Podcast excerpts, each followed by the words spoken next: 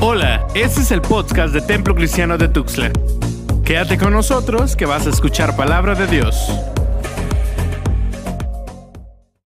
Es como que baja la asistencia, pero qué bueno verles aquí otra vez. Gracias a Dios por los que nos visitan. ¿Cuántos kilos hemos subido en este tiempo de bacalao, pavo? Nada, ¿verdad? Nosotros no engordamos. Gracias a Dios. Estamos rebosantes del Espíritu del Señor. Eh, hace muchos años estaba, cuando recién llegué a la iglesia, tenía bien poquitos años, 18, 19 años. Sé que ya no hay muchos de esta edad aquí, algunos están en el límite. Y yo tenía poquito llegando a la iglesia, era realmente a poco tiempo, sabía algunas cosas, para los que no, no sepan, yo estudié en una, en una secundaria, primaria y secundaria católica, marista. Se llamaba Instituto México de Huatulco. Y pues ahí llevas religión y llevas algunas cosas. Entonces yo crecí con algunos conceptos de Dios. Y luego eh, ya estoy grande, estoy creciendo, pues entro a la prepa, encuentro amigos y llego a la iglesia, eh, la iglesia evangélica que se llama Cristo en la Roca. Seguramente algunos de ustedes la conocen, la han escuchado en algún momento. Y ahí empiezo a tener una relación más estrecha con Dios, empiezo a leer la Biblia. Me acuerdo que al año de llegar ahí a Cristo en la Roca, leí por primera vez la Biblia un año, así de corrido, este, sin parar. Leía aproximadamente cuatro o cinco capítulos diarios y me acuerdo que, que hacía mis devocionales, tenía una hojita que el pastor nos dio en donde orabas por diferentes cosas. Dentro de esta, de esta hojita, después de pedir por un montón de personas, después de pedir por un montón de, cosas, hasta el final te decía, bueno, ahora pide lo que tú quieras. Y pues ahí era mi parte favorita, pues porque ya podía orar lo que yo quería. No era bonito orar por los demás, pero bueno, lo hacía porque era parte de la carga. Pero en ese tiempo fui aprendiendo varias cosas. Me acuerdo que estaba de moda el libro Código da Vinci, no sé si, si lo ubican, si han visto la película. Y me acuerdo que el pastor quería que lo lleváramos para que lo quemara. para que quemáramos esos libros, ¿no? Y entonces eh, fui al cine y, este, y las personas con las que fui querían ver esa película. Y yo, no, es pecado, es pecado. Así que eh, la vi, la vi, obviamente la vi, porque pues éramos varios contra mí, entonces la vi y me quedé viéndola, pero toda la película estaba en como así, de no, estoy mal, me voy a volver hereje, cosas así. ¿Les ha pasado con las películas de Harry Potter? Eh, también, también me enseñaron que esas películas eran del diablo. Entonces, este, no, no las puedo ver. Ya estoy grande, ya tengo otros pensamientos teológicos, pero no las puedo ver no las puedo disfrutar. He intentado disfrutar, pero no las disfruto. No sé si les pasa con alguna película. Y bueno, entonces eh, platico todo esto porque fue un momento donde yo empecé a aprender cosas de Dios. Y me acuerdo que vi esta película de Código da Vinci y había, no se acuerdan, de un, de un monje que era como un sicario. De hecho, era un sicario y, lo contrataban para matar a la gente para lograr el objetivo del código da Vinci. Y este sicario se flagelaba. o sea, flagelar es como latiguearse a él mismo para expiar sus culpas.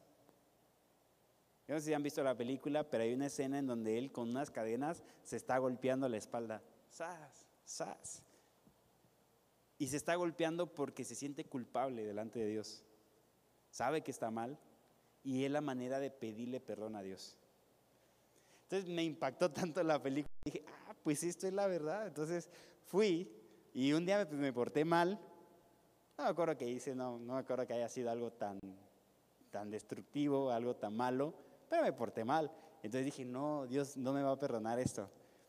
Así que tenía unas, como unas cadenitas de argolla, esas que son como fantasía, no sé si la han visto, que son como que se nada más se aprietan y ahí queda, ¿no? Entonces me las ponía como si tuviera adrete, porque nunca me dejaron hacerme un, hoyito. Y ahí andaba con mi arracada, arracada, ¿no? Entonces ahí andaba. Y me acuerdo que un día intenté golpearme con, con ese mago, magojo, este, manojo de, de argollas, porque me sentía culpable. ¿Les ha pasado en algún momento que se sienten muy culpables y que no saben qué hacer y que de repente escuchas, lees algo y piensas que eso es la verdad.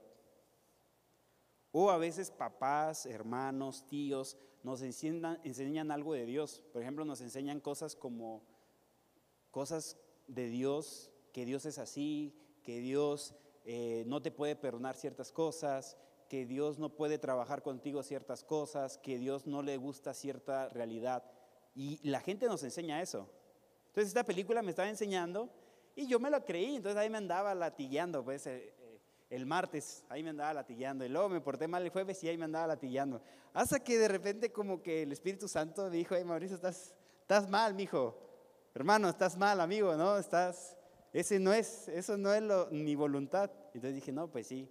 No sé cómo lo saqué, pero gracias a Dios lo saqué. Si no, ahorita estaría todo, ¿se imaginan todo amulado a la espalda? Y, quiero hablar de esto, pongo esta imagen porque es, pareciera una burrada, pero hay gente que se maltrata pensando que es la voluntad de Dios. O hay gente que, que reacciona de ciertas maneras ante ciertas personas porque creen que están haciendo la voluntad de Dios o porque piensan que Dios piensa como ellos creen. Les pongo otro ejemplo en algún momento, con todo lo que yo estaba aprendiendo, pues pensaba ciertas cosas de Dios, que Dios actuaba de manera, por ejemplo, hay, algunas cosas, algunos dichos que hoy seguimos diciendo, ayúdate que yo te ayudaré, no un dicho que decimos de que es bíblico, ayúdate que yo te ayudaré. Otra cosa es que eh, Dios quiere que suframos, no, o cuando pasa algo malo decimos, no, es que Dios sabe por qué te está mandando una prueba. Son cosas que pensamos. Entonces me pasa algo malo y automáticamente es, ¿qué quieres de mí, Señor? O decimos, ¿no? Este, Dios le da las, las peores luchas a sus mejores guerreros, ¿no? No sé. Pero de alguna manera pensamos que nuestra manera de entender a Dios, de percibir a Dios, puede ser la correcta o puede ser que estamos bien. Y muchas veces esta idea es este estudio, estas reflexiones, quién sabe dónde las agarramos o dónde las creemos. Por ejemplo, eh, muchas veces nosotros estaban los, los moravos, eh, perdón, los padres del desierto, estas personas de la espiritualidad del desierto, y había uno de ellos que se subían a unas grandes pilastras y ahí vivían. ¿Se imaginan vivir en una columna? Y ahí comen. Entonces la gente que quiere que oren por ellos, van, los alimentan y esas personas literalmente viven en una columna. No sé cuánto puede medir una columna, uno por uno, y ahí duermen, ahí viven. Y uno de ellos tenía una, se lastimó la pierna, como no, no baja y la gente no lo asiste, pues se le empezó a llenar de gusanos. La pierna llena de gusanos. Entonces le dicen, oye, eso, eso está mal, es una infección, te va, te va a matar. Dice, no importa porque los gusanos también se están alimentando y tienen derecho a ser alimentados. ¿Se imaginan? Y eso es gente cristiana. ¿Cómo llegaron a esa conclusión? El, pasaje que, que, hace rato están leyendo es un pasaje interesante, que quiero que veamos algunas cosas, porque espero que pueda ayudarnos en, en, este día. Dice, dice Pedro, Pedro está hablando. Pedro es el líder de la iglesia, es la persona más importante de la iglesia en Jerusalén. Ese es Pedro, es un líder. Si Pedro cae, muchas personas con él caen porque Pedro es una figura representativa. Entonces, cuando Lucas está escribiendo hechos, sabe que Pedro es el motor para que muchas cosas funcionen. Entonces, si Dios va a trabajar con alguien, va a ser con Pedro, porque Pedro es el líder. De verdad, muchas veces eh, subvaloramos el liderazgo. consideramos que, que ser líder no es tan importante o que ser líder no es influencia. Estoy viendo un documental ahorita sobre la Segunda Guerra Mundial y, hay, un, hay un episodio dedicado a Churchill, que es el, el ministro de Inglaterra, que de verdad le hizo frente a Hitler y no se quería rajar. Él decía, no, no voy a hacer paz con un hombre que, es, que está loco. No voy a hacer paz, no voy a aliarme, no voy a rendirme ante un hombre que, que, es, que, que está ansioso de poder. Así que le resiste y lo enfrenta. Y gracias a gente como él, Inglaterra no firmó un tratado para rendirse ante los alemanes. Y entonces pienso que si un hombre como él no hubiera aparecido en la historia y hubiera aparecido otro porque los demás sí querían aliarse con los alemanes o rendirse ante ellos o firmar un tratado de paz, otra historia hubiera aparecido para Inglaterra. Y entonces pienso que el liderazgo es importante. Determina un montón de cosas. ¿O no lo crees? ¿O crees que tus papás no te determinan cosas en tu casa? Nuestros papás, nuestras relaciones, nuestros amigos. Hay influencias que tenemos, amigos que son líderes, que ponemos nuestra, nuestra mirada en ellos y ellos determinan cosas. Entonces, aquí hay un líder de una categoría buena, fuerte, importante, reconocido, que, que mueve a la iglesia y Dios sabe quién es. Y Dios ocupa a Pedro. Así que Pedro, escuchen lo que dice. Pedro tomó la palabra, se levanta, va a hablar y dice, ahora comprendo, escuchen bien, que en realidad Dios no hace acepción o no hay favoritismo, dice mi versión. Pero la Reina Valera dice, Dios no hace acepción de personas. Si ustedes no conocen mucho de Biblia, van a pensar que lo que está diciendo Pedro es nuevo, que nunca se había revelado. Y eso es un error. Porque a lo largo del Antiguo Testamento hay evidencia de que Dios también quiere alcanzar a otras personas. Les pongo un contexto de lo que está pasando con Pedro. Pedro tiene una visión, comió mucho, comió muchos tacos de suadero, de tripita, entonces está todo gordito en la noche, tiene una visión y Dios lo levanta y le dice, sale un manto y en ese manto salen todos los animales que hay. Y Dios le dice, Pedro, mata y come. ¿Sí se acuerdan de esa, historia? Entonces ahí está Pedro con un cuchillo y dice, no, Señor, ¿cómo voy a comer si son animales inmundos? Y Dios le dice, no le llames inmundo a lo que yo he santificado, purificado. Este es Pedro. Y, luego, Pedro es enviado por Dios cuando llegan unos, unos, unos hombres de Cesarea, llegan por él y le dice, nuestro amo, Cornelio, quiere verte. Y en ese momento Dios le dice a Pedro, Pedro, ve con ellos. Les voy a poner algunas cosas si no saben un poco de, de, lo que está pasando con Pedro. Pedro, primero que nada, es enviado a una ciudad gentil. Los judíos no quieren nada con los gentiles. Gentil significa que no es judío, que es pagano. Son palabras que vienen en la Biblia que muchas veces los pastores damos de sentado, pero significa gentil que no cree en el Dios del Antiguo Testamento, que no es judío, que no está circuncidado. ¿Sí saben qué es la circuncisión? Ya lo he explicado algunas veces. Si alguien no sabe, acérquense, les, les explico.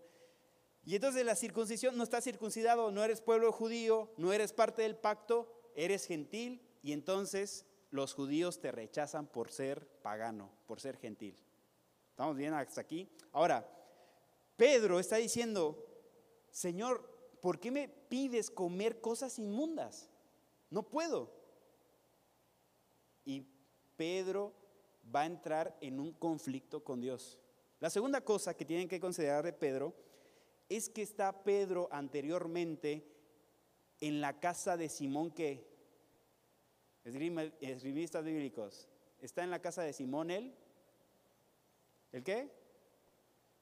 El curtidor.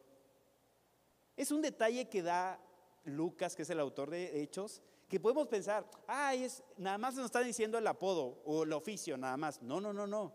Lucas está diciendo que Pedro está en la casa de un curtidor por algo importante. Pedro no podría estar en la casa donde hay cadáveres, porque eso es lo que hacen los curtidores. ¿Qué hacen un curtidor de piel? Preparar la piel para que se vuelva diferentes cosas.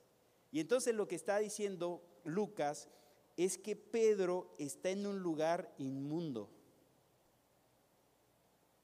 Entonces, piensen a Pedro que viene de una, educación donde para Pedro hay dos, dos realidades, inmundo y digno.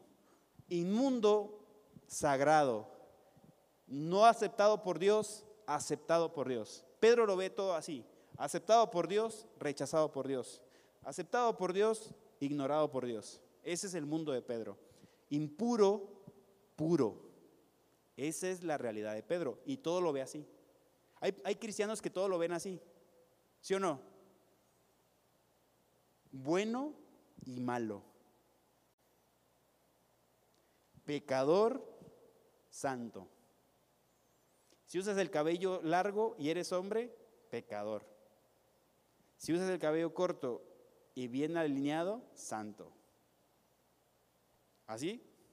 Entonces, de verdad hay gente que lo ve así. Ahora, Pedro creció toda su vida entre inmundo y digno o santo. Y entonces, de que Pedro esté en la casa de un curtidor, imagínense la primera vez que llegó Pedro a esta casa. Entra y está Simón el curtidor y toda su pared llena de pieles siendo trabajadas para convertirse en algún artefacto. ¿Se imaginan a Pedro? Está ahí en su sleeping, en su catre, porque era como yo, llevaba su catre a todas partes. Pedro está con su catre y siente ese olor feo. Porque no es ser bonito estar en un lugar donde trabajan la piel. Hay de oler feo. No sé a qué huele. Nadie a lo mejor sepa a qué huele. Pero ahí trabajan la piel. Está fresca. Huele a sangre. Huele a cadáver. Y ahí está Pedro durmiendo y se levanta a medianoche y dice, ay Señor, ¿dónde estoy? ¿Por qué me trajiste acá? Este es Pedro. Es el primer encuentro, al menos para Pedro, de entrar en un lugar que no es sagrado. Me acuerdo de un pastor en otra iglesia que decía que él solamente quería conocer cómo era un cine por dentro. Era su único anhelo porque para él fue criado, igual que Pedro, en el concepto de que ir al cine es pecado. ¿Se imaginan? Pecadores todos nosotros. Bueno, ahorita nos estamos santificando porque hay COVID, entonces estamos volviéndonos santos, pero él de verdad quería, anhelaba entrar a un cine, hubiera venido al TCT y ya, se acabó, igualito. Un poquito más alto, ¿no? Las vacas, pero igualito. Y entonces él dice, estoy, estoy ahí a la puerta del cine, quiero entrar, compré mi boleto solamente para ver cómo es por dentro e irme. Entonces estoy a punto de entrar y un hermano me dice, hey pastor, ¿qué estás haciendo acá? Y yo dije, no Señor, perdóname y empecé a correr. Y está bien, el hermano fue criado de esta manera. Entonces Pedro es como este hermano que, que quiere entrar y nunca había estado en una sala de cine y quiere ver qué hay, qué pasó. Ha de ser duro para el corazón estar por primera vez en un lugar que antes considerabas que no era la voluntad de Dios. Yo sé que a alguno le pudo haber pasado en algún momento.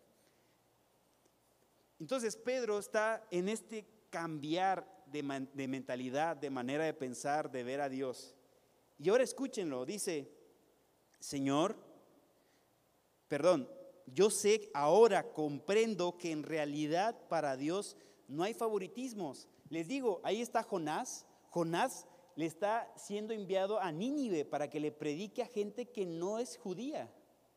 Ahí está Namán, que es jefe del ejército sirio.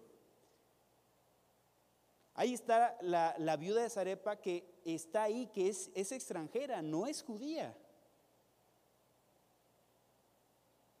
Y hay textos como Isaías, que el eunuco y el extranjero no digan que no pueden ser parte del pueblo de Dios. Que están hablando de que Dios también quiere relacionarse con la gente que no es judía. La pregunta es, ¿por qué Pedro piensa que Dios tiene favoritos? Porque es lo que le han enseñado. Dos, es la tradición que trae. La pregunta de todo este texto, si ustedes leen capítulo 10, capítulo 11, es ¿quién realmente está siendo convertido? ¿Quién realmente está siendo transformado? ¿Cornelio que está escuchando el Evangelio o Pedro? ¿Qué conversión es la más significativa? ¿La de Cornelio o la de Pedro?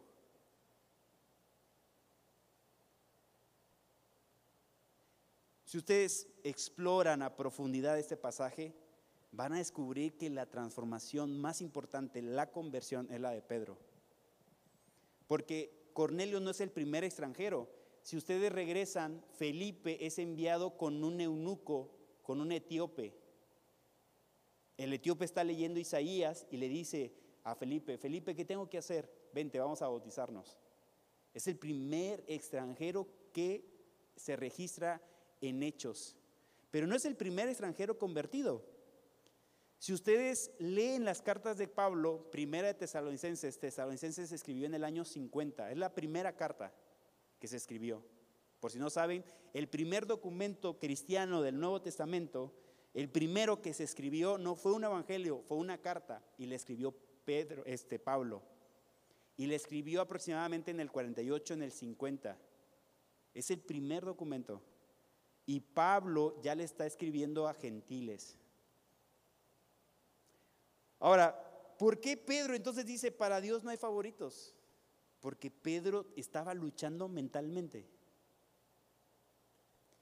Y esta es la primera cosa que quiero compartir con ustedes. En el cristianismo no hay una sola conversión. No te conviertes una vez y ya en la experiencia con Dios te conviertes varias veces, de diferentes maneras y de diferentes cosas y de diferentes mentalidades. Yo he tenido muchas conversiones a lo largo de mi cristianismo.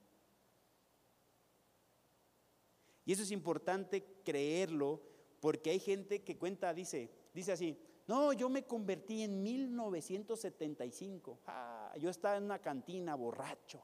Ahí estaba con mi caguama, mi camarón seco, bailando quebradita, yo estaba ahí y en eso entró un pastor y me habló y me dijo, ¿qué estás haciendo aquí? Dios declama tu vida. Estoy citando un testimonio. Y desde entonces nunca más volví a una cantina. Y esa es única experiencia. Y cree que es la única la única transformación que Dios quería sacarlo del alcoholismo. Muchos cristianos no, no avanzan, no crecen, no cambian su manera de pensar porque creen que solamente se convierte una vez. Escuchen, Pedro es el líder de la iglesia, es el hombre más importante de la iglesia y Dios le dice, Pedro, estás equivocado, te voy a llevar a un lugar para que sepas cuál es mi corazón. Yo he sido transformado muchas veces, sigo siendo transformado, sigo renovando mi manera de pensar. Ahora, la conversión entonces no es la de Cornelio, es la de Pedro. La segunda cosa que quiero que ustedes vean es que Pedro predica el Evangelio, pero lo predica en la casa de Cornelio. Y en la casa de Cornelio pasan muchas cosas. Pedro es transformado, Cornelio es aceptado en el cristianismo y es predicado el Evangelio de Dios a muchas otras personas. Y pienso en esto, si ustedes estudian Lucas, van a descubrir que todo sucede en casas. Para Lucas, todo el movimiento de Dios, el reino de Dios se manifiesta en las casas de la gente. Y he pensado en esto. Ahorita en la pandemia, pienso, ¿qué está pasando en nuestros hogares? Porque ahí deberían estar sucediendo cosas como las que está pasando con Cornelio y Pedro. En nuestros hogares debería estar sucediendo algo. debería haber transformación, debería haber conversión, debería haber cambio de mentalidad, debería haber avance, debería haber crecimiento, debería estar manifestándose el reino de Dios y en las casas de nuestros amigos. Nuestros amigos necesitan de verdad escuchar que Dios les ama y que también son escogidos, que también son amados, que, Dios no tiene favoritos. O sea, después de esta puerta ya no hay favoritos. No, ese no es el, ese no es el pensamiento de Dios. El pensamiento de Dios es que allá en los hogares, en las casas, en, en diferentes colonias, hay gente que quiere a Dios, que desea a Dios, que no le conoce, pero que nosotros pensamos que no son favoritos o que no son escogidos y necesitan a un Pedro, a un Pablo, a un Esteban, a un Felipe, que estén dispuestos a ir a esas casas y decirles, Dios te ama. Dios quiere perdonar tus pecados. Dios quiere transformar tu manera de que estás pensando. Y cuando vayas y veas esos hogares y estés con esa gente, tú vas a ser transformado tu mentalidad va a cambiar porque hoy ves gente, a lo mejor yo no sé, cada caso es diferente, tú ves, estos son de salvación, estos no son de salvación, estos son dignos para Dios, estos no. Pero cuando entras en, contacto con gente que piensa diferente a ti, que tiene diferentes costumbres, que, que viven de manera diferente y que están a la deriva, tú puedes ser pobres indignos, pobres inmundos, gente que no merece, y Dios dice, para mí no hay favoritos. Y que no exista favoritos significa que no existe tampoco descartados. Si hay favoritos, hay descartados. El problema es que piensas así porque seguramente no estás involucrado con estas personas. No saben lo que sufren, no sabes lo que lloran, no sabes lo que anhelan. Y puede ser que en una de estas visitas, como Pablo, como Pedro, que es enviado, puedas amarles, comprenderles y predicarles. La tercera cosa, la primera cosa es, Pedro, en el cristianismo hay muchas conversiones, no solamente una, somos convertidos constantemente por el Espíritu de Dios. Dos, en el cristianismo se trata de ir a las casas, ahí está, en las casas está la vida, Ahí en esos hogares está pasando todo. En los hogares pasan las violaciones, en los, en los lugares pasan eh, los robos, en las casas pasan los llantos, en las casas pasan el maltrato. Ahí en las casas necesita predicarse el Evangelio. Ahí está pasando la vida real, en los hogares. Tres, y Dios te quiere llevar a esas casas. Tres, necesitamos abrir nuestra boca y decir, Pedro dijo, se para Pedro y dice, tengo algo que decir. Y empieza a predicar el Evangelio. Y eso es algo que nosotros tenemos que hacer.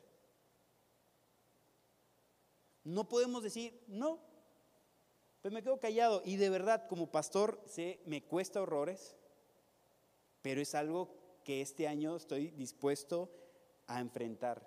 A ver, Mauricio, ¿por qué te estás quedando callado? La gente necesita escuchar que Dios le ama, que no hay favoritos, que hay esperanza para ellos también. Y por último, Pedro está en esta historia, está siendo transformado, está siendo enviado y Pedro está, o el Espíritu de Dios está empujando las fronteras mentales de Pedro. Está cruzando todas las fronteras. Me acuerdo de la experiencia cuando fuimos a la zona de tolerancia, ¿no se acuerdan? Es una frontera y luego otra frontera y luego otra frontera. Yo aprendí a amar a esas mujeres por todas las historias que contaron. Pero yo no soy el único que ha cruzado fronteras, ustedes también. Por último, Pedro está ahí con, con, su, con Cornelio, siendo transformado, y hace un resumen de la obra de Cristo. Y quiero, quiero cerrar con esto. Vamos a relacionarnos con diferentes personas a lo largo de nuestras vidas. Hay una mujer que se llama Mary Douglas. y ella habla, ella es una antropóloga y ella analiza las religiones del mundo y dice que las religiones antiguas tienen dos conceptos entre lo sagrado y lo que es inmundo. Y dice que lo sagrado para las antiguas religiones, como los judíos, lo sagrado se determina por estar en un lugar. Escuchen esto. Douglas dice esto. Si tú estás en este espacio, eres sagrado. Si tú estás fuera de este espacio, eres inmundo. Por eso Pedro no puede estar en la casa del curtidor, porque estar fuera del lugar de Jerusalén es inmundicia. Y estar en un lugar donde hay cada vez es inmundicia. Pero Lucas destruye este concepto de inmundicia por un lugar geográfico y lo pone en un lugar diferente. Lucas dice, si estás en Cristo, eres aceptado, eres renovado, eres del pueblo de Dios. Estar en Cristo no te hace ser inmundo, pero no tienes la, la oportunidad de lo que significa estar en Cristo. Platicando con una persona estos días me decía algo de los testigos de Jehová. Y yo le decía, mira, los acepto, los estimo, los escucho, pero ellos no creen en Cristo. Y me dice, ¿y qué? Digo, yo sí. Y a mí se me ha revelado Cristo. Y esto me hace decir, ¿sabes qué? No puedo, no puedo ser tu hermano porque tú no crees en Cristo y para mí todo es Cristo. Para Pablo todo es Cristo. Para Lucas estar en Cristo es la vida, la determinación, el sentido de su vida. Y entonces a ellos le fue revelado Cristo y, abrazaron a Cristo y dice, sin Cristo yo no camino. Y entonces yo no puedo decirle a un testigo de Jehová, dame la mano, somos hermanos, porque no creen en Cristo. Sin Cristo no hay salvación para mí. Y me pueden decir, oye Mauricio, es que eres intolerante. Es que no, no es que sea intolerante, es que lo que yo creo, para mí Cristo es el centro de vida, el fundamento de mi fe. Y sin Cristo, según lo que dice la palabra, no hay salvación. Ahora, yo no soy aceptado por ser judío, yo estoy aceptado por estar en Cristo. Y entonces Lucas define este espacio geográfico como estar en Cristo. Y lo único que necesito para estar en Cristo es creer en Él. Creer en Él. Es lo que dice Pedro en este capítulo. Cree en Jesucristo. Murió por ti, se encarnó, eh, vivió, murió en una cruz y resucitó por ti, para tus pecados, para perdón de tus pecados. Hay un sermón, lo pueden buscar en internet, se llama El Espíritu Católico de Juan Wesley, el sermón número 39. Yo lo leí en el seminario. Y este sermón dice, que tú eres cristiano y te gusta danzar, eh, eh, dame la mano, somos hermanos, dice Wesley. Oye, que tú eres cristiano y te gusta revolotear, dame la mano, somos hermanos, no hay problema. Oye, que te gusta hablar en lenguas, dame la mano, somos hermanos. Oye, que, que tú crees que el pastor es el supremo Kaiosama, dame la mano, somos hermanos. Pero si no crees en Cristo, Juan Joel haría, mm, no, no sé, me imagino a Juan Wesley, oye, ¿tú crees en Cristo? No, yo no. Entonces Juan Wesley estira la mano y le hace, eh, no somos hermanos. Porque Juan Wesley, el centro de la vida para Juan Wesley es Cristo. Amén. Yo no sé si ustedes son conscientes de esto, pero yo no estoy dispuesto a negar a Cristo por nada, ni por nadie, ni a renunciar a Él, ni darle cabida a una persona que me diga, sin Cristo hay salvación. Esa es mi fe. Y eso es lo que se, me ha revelado por medio de la palabra de Dios. Entonces, como nuestro buen amigo Alex está diciendo, vamos a empezar el año bien, con buenos propósitos. Ya empecé mi club de lectura. No hablamos mucho, somos callados todos, pero está bien. Ahí vamos luchando 20 páginas de vez en cuando.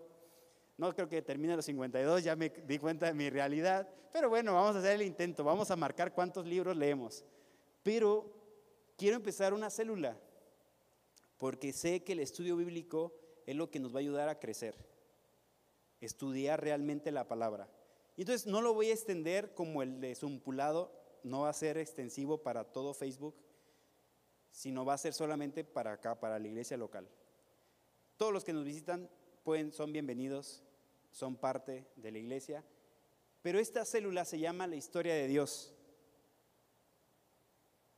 Y vamos a leer desde Génesis, no lo vamos a leer la Biblia en un año, no, no, no ni, ni tampoco vamos a leer todos los libros, pero vamos a entender la historia desde Génesis hasta Apocalipsis.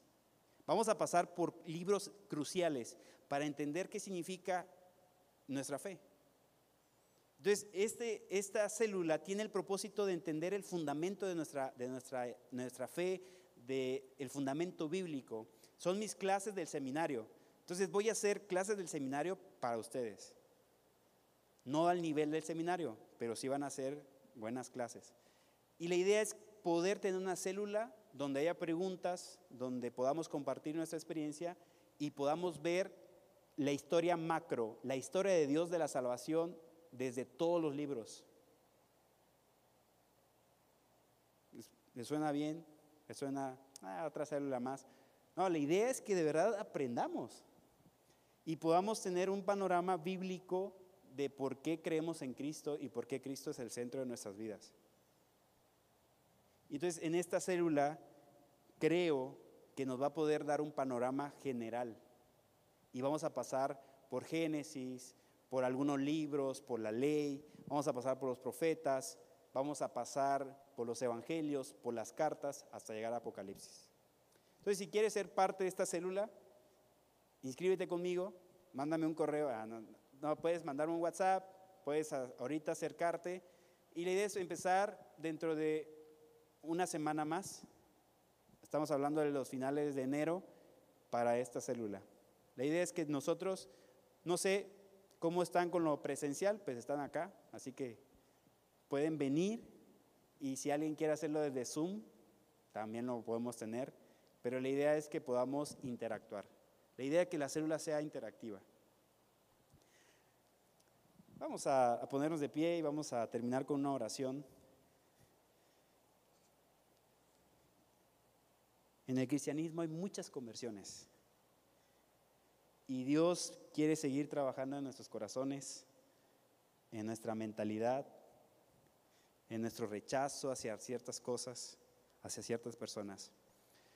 Señor, gracias Padre por tu palabra, gracias por el testimonio de Pedro, porque a pesar de ser líder, de ser importante, de ser reconocido,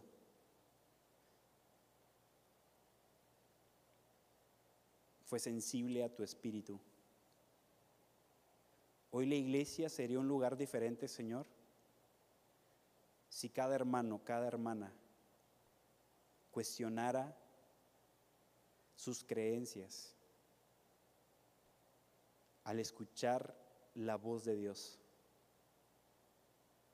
al escuchar que a lo que nosotros pensamos que están en un lugar indigno,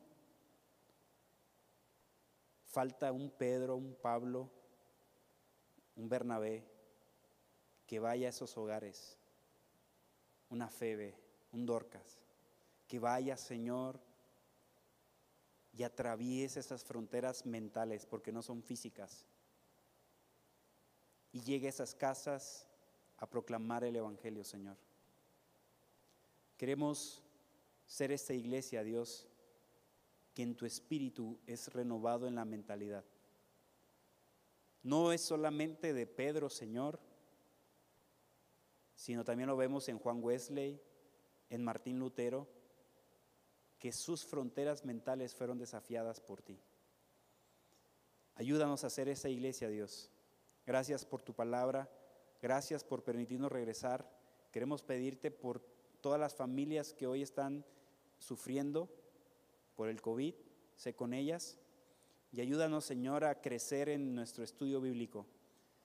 Pongo en tus manos este nuevo proyecto de la historia de Dios para que chicos y chicas, Señor, de esta iglesia que nos están escuchando en Facebook puedan participar y ser parte de, este estudio bíblico de tu palabra. Gracias Dios por este tiempo. Sé con cada joven, con cada señorita y permítenos tener un buen tiempo de convivencia. En el nombre de Jesús. Amén. Dios los bendiga chicos. Tenemos un aviso por Joás. Ya tenemos la rosca. Esto fue el podcast del Templo Cristiano de Tuxtla. Recuerda que tenemos nuevos episodios cada semana. Dios te bendiga.